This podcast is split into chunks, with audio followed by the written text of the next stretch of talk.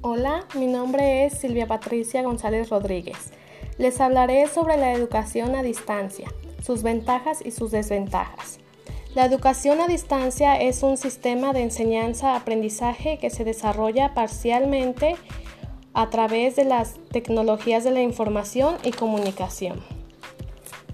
Algunas de las ventajas de la educación a distancia son flexibilidad de horarios, reduce reduce costos al evitar gastos de traslado. El rol del estudiante es activo pues desarrolla estrategias intelectuales importantes para la realización de las tareas.